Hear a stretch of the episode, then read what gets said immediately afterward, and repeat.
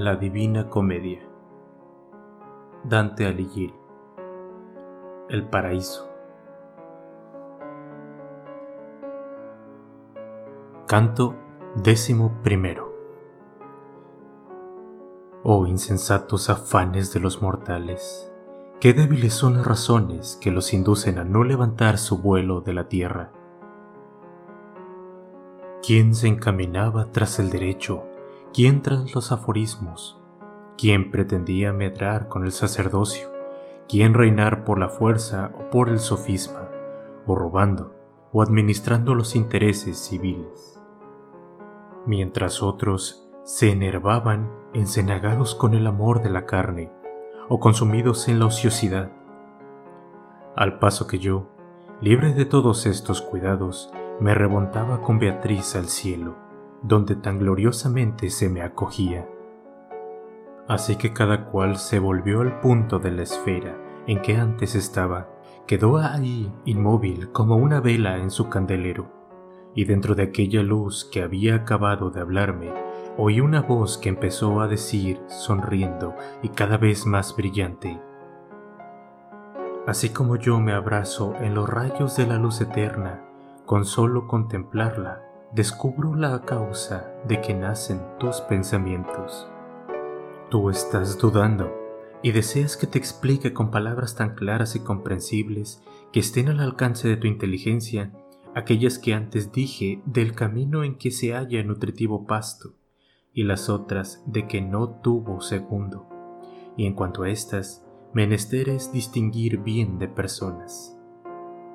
La providencia que gobierna el mundo con aquella sabiduría en que se pierde toda vista humana antes de penetrar en sus profundos designios, para que llegase hasta su amado la esposa de aquel que exhalando un alto grito se desposó con ella vertiendo su bendita sangre, y para que se le uniese más confiada y en sí y más constante respecto a él, eligió por auxiliares dos campeones que le sirviesen de guías, uno por su ferviente caridad fue un serafín.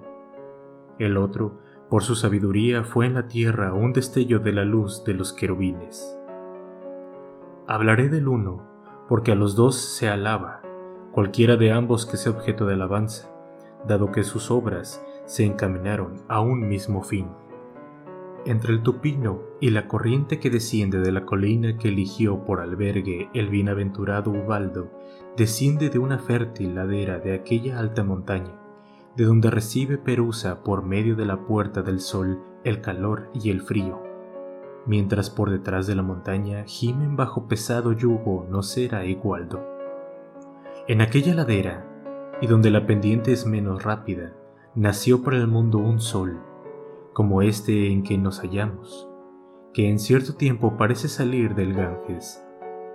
Por eso, los que quieran hablar de aquel lugar no deben llamarle Asís, que nada significa, sino oriente, si tratan de darle su propio nombre.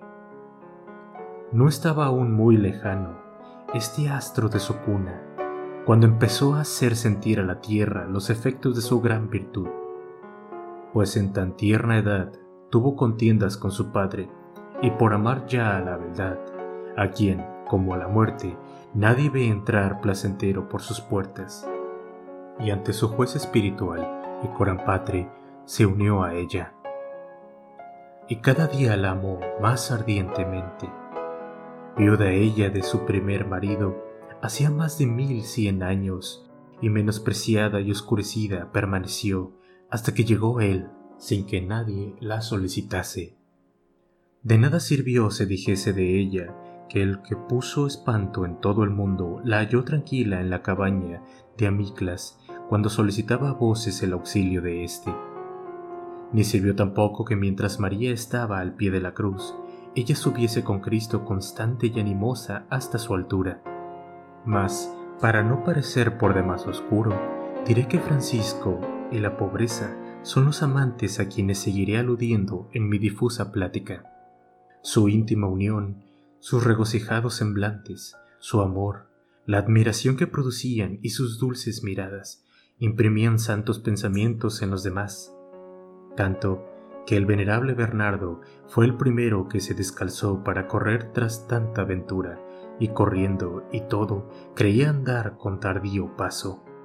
Oh desconocida riqueza, oh verdadero bien.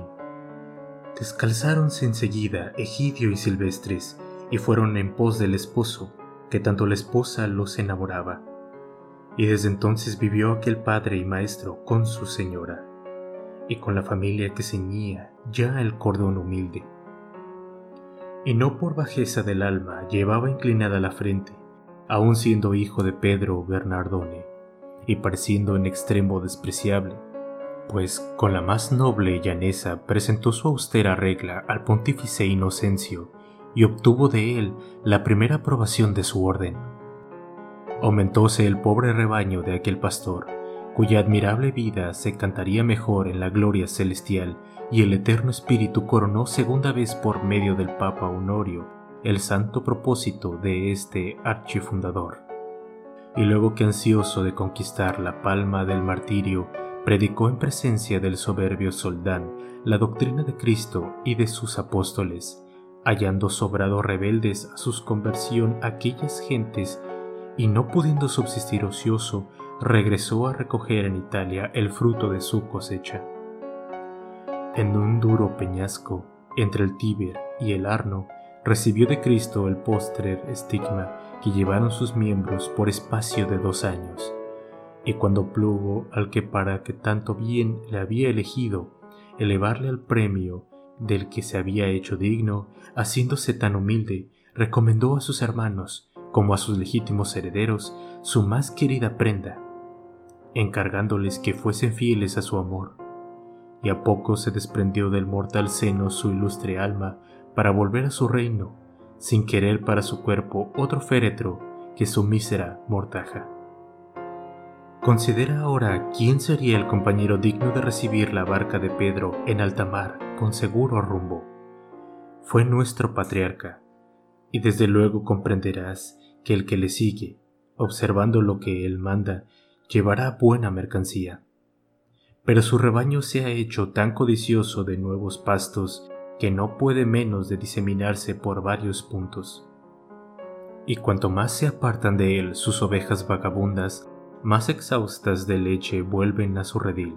Algunas hay que temerosas del riesgo se acogen a su pastor, pero en tanto corto número que con poco paño tienen de sobra para abrigarse. Ahora bien, si mis palabras no son inteligibles, si tu atención ha sido constante y retienes bien en tu mente cuanto he dicho, debes de estar satisfecho en parte tu deseo, porque verás de qué planta he sacado jugo, y entenderás la advertencia que te dirigía al decir que se halla nutritivo pasto, si no se extravía uno en vanidades.